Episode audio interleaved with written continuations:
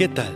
Bienvenidos una vez más al devocional con el pastor Gerson González, donde día a día nos acercamos a las escrituras para conocer y experimentar el poder del Evangelio.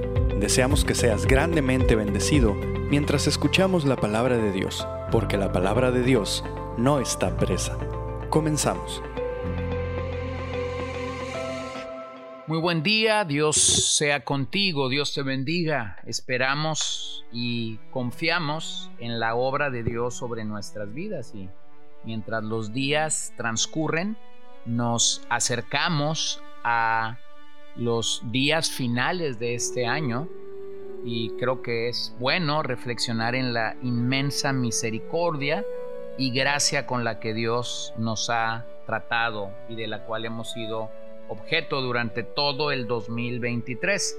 Permíteme meditar en las palabras de Robert Hawker, soy suyo. Señor, concédeme gracia para permanecer en Jesús, para que cada acto de mi vida pueda testificar de quién soy y a quién sirvo. Y al igual que el mártir que respondió a todas las preguntas con un soy cristiano, que cada pensamiento y palabra y acción proclame a Jesús y mi unión con Él, para que todos puedan ver claramente que ya no soy mío. Por el contrario, porque habéis sido comprados por precio, glorificad pues a Dios en vuestro cuerpo y en vuestro espíritu, los cuales son de Dios. Amén. Y qué maravilloso recordatorio de saber que somos de Dios, le pertenecemos, somos su posesión, somos suyos. De esto trata el Evangelio. Bueno, y estamos meditando en el Salmo 117, así que acudamos nuevamente a él. Alabad a Jehová, naciones todas, pueblos todos, alabadle. Porque ha engrandecido sobre nosotros su misericordia y la fidelidad de Jehová es para siempre. Hemos visto que en este salmo encontramos un llamado, un resumen, un propósito y una función del pueblo que Dios está formando.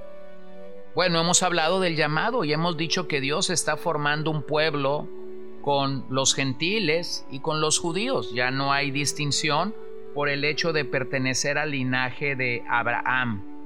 Y nos hemos introducido para ver este resumen del Evangelio, en el que hemos visto cómo aún en el Antiguo Testamento personas que no eran judías fueron beneficiadas por la presencia de Dios. Tal es el caso de Rahab, la prostituta de Josué 2, el rey uh, Hiram de Tiro, segunda de Crónicas 2.11, la reina de Sabá, primera primer libro de Reyes, capítulo 10, Naamán, segundo de Reyes 5, o Nabucodonosor en Jeremías 27, y el rey Darío en Daniel 6, 25 al 27. Pero mira lo que dice el profeta Malaquías en el 4.2. Mas a vosotros los que teméis mi nombre, nacerá el sol de justicia, y en sus alas traerá salvación, y saldréis y saltaréis como becerros de la manada. Bueno, el Evangelio de nuestro Señor Jesucristo nos muestra gracia y a la par nos muestra su verdad. Y eso es maravilloso, que podamos reconocer que gracia y verdad siempre provocan que el pecador pueda llegar a la salvación. Esto es lo que significa que una persona irredenta, sin la gracia de Dios, sin la capacidad de poder creer, pueda alcanzar la salvación que solo Dios otorga por medio del Evangelio. Bueno, la verdad muchas veces en el Antiguo Testamento es traducida como fidelidad. La razón es que nuestro Dios siempre es fiel a su verdad. Oh, qué maravilloso es saber que en un mundo de infidelidad matrimonial, relacional, familiar, en todos los ámbitos donde nos movemos, pareciera ser que lo que distingue a la sociedad en la que vivimos es la infidelidad, pero cuando venimos a Dios, lo que lo distingue es su fidelidad y principalmente su fidelidad por la verdad. Escucha lo que el apóstol Pedro escribió en Primera de Pedro 2:10. Vosotros que en otro tiempo no erais pueblo, pero que ahora sois pueblo de Dios en otro tiempo no habíais alcanzado misericordia, pero ahora habéis alcanzado misericordia. ¿No te parece increíble?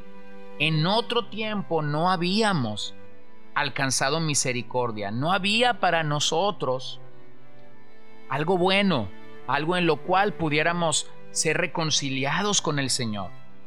Pero Él nos ofreció su misericordia es interesante notar en este verso, como en otros salmos, que su misericordia y su verdad están caminando juntas, como ya hemos mencionado. Esto manifiesta el trato que Dios suele tener en su misericordia para con nosotros, a la par llamándonos a honrar su verdad. Así que tanto la misericordia de Dios como su verdad contrastan completamente con nuestra conducta pecaminosa. Nuestra conducta pecaminosa que se distingue por la falsedad y por la inmisericordia. Ahora, creo que es bueno que reflexionemos en el método, porque el método que Dios ha elegido para comunicar este Evangelio sigue siendo el mismo, la predicación de la palabra de Jesucristo. Mira cómo lo dice el apóstol Juan en el capítulo 1 de su Evangelio. Pues la ley por medio de Moisés fue dada, pero la gracia y la verdad vinieron por medio de Jesucristo. Gracia y verdad vienen a nuestras vidas por medio de la persona y de la obra de Jesucristo. Entonces, sus promesas suelen cumplirse en nuestras vidas y son algo garantizado por amor a su palabra y por su pacto en nosotros, por su pacto en nosotros. Así que la alabanza, querido amigo, querido hermano, no se trata de mí, no se trata de ti, no se trata de nuestro estado de ánimo o de nuestras circunstancias. En este llamado global, en este llamado a todas las naciones, de rendir alabanza al Señor, se trata de recordarnos día a día su misericordia y su verdad. Ambas que permanecen para siempre y por siempre. Amén. Ambas que son dádivas de Dios a nuestras vidas inexplicable. Mira cómo lo dice Moisés en Génesis 24, 27, cuando se declara aquí y dijo, Bendito sea Jehová, Dios de mi amo Abraham, que no apartó de mi amo su misericordia y su verdad, guiándome Jehová en el camino a casa de los hermanos de mi amo. Bueno, este es el siervo de Abraham. Ha ido con una encomienda firme y la mano de Dios lo ha guiado y de hecho el Señor ha mostrado su misericordia y su verdad en su largo viaje. Así que ahora tenemos claramente lo que este salmo nos dice. Un llamado al pueblo gentil para ser parte del pueblo de Dios, un resumen del Evangelio, cómo la misericordia y la verdad de Dios tienen que ser extendidas al pecador para convertirse en parte de este pueblo que Dios sigue formando el día de hoy. Bueno, ¿cómo somos introducidos cómo es que tú y yo somos introducidos a ese pueblo del que estamos hablando, claramente la Biblia nos dice que para ser parte de ese pueblo, nosotros primero debimos haber sido regenerados. Y eso es lo que Jeremías 31 y Ezequiel 36 hablan claramente en la ley cuando hablan de que el Señor nos dará un nuevo corazón y que el Señor pondrá su espíritu dentro de cada uno de sus redimidos. Entonces, no hay manera de ser parte del pueblo de Dios sin antes haber sido regenerado. Lo tercero que el Salmo nos dice es que nos habla de un propósito firme de bendecir. El reino de Dios está conformado de toda nación, es un reino espiritual y por ello la adoración que brindamos a Dios es una adoración espiritual. Este propósito unifica a todo creyente de todo el mundo para dar una adoración al Señor al estilo de Juan 4:24. Dios es espíritu y los que le adoran en espíritu y en verdad es necesario que adoren. Finalmente llegamos a la función de los súbditos del rey. Nuestra función, de acuerdo al Salmo 117, es alabar y glorificar a este gran rey que ha tenido misericordia de cada uno de nosotros. Como sus súbditos, nosotros celebramos estos maravillosos atributos de nuestro Dios. Celebramos su misericordia y celebramos su verdad cada día. Escucha lo que Pablo dice en Romanos 15, 8 y 9. Pues os digo que Cristo Jesús vino a ser siervo de la circuncisión para mostrar la verdad de Dios, para confirmar las promesas hechas a los padres y para que los gentiles glorifiquen a Dios por su misericordia, como está escrito. Por tanto, yo te confesaré entre los gentiles y cantaré a tu nombre. Así que yo te pregunto en esta ocasión, ¿cuál es nuestro compromiso con el anuncio de este Evangelio? ¿Estamos anunciando el Evangelio que debe alcanzar a toda raza, a toda nación, a toda etnia? ¿Qué estamos haciendo para que más gentiles puedan unirse a este reino? ¿Qué estamos haciendo para que aquellos que no son parte del pueblo de Dios hoy lleguen a serlo? Y finalmente, ¿estamos verdaderamente comprometidos como súbditos para celebrar la verdad y para celebrar la misericordia de Dios?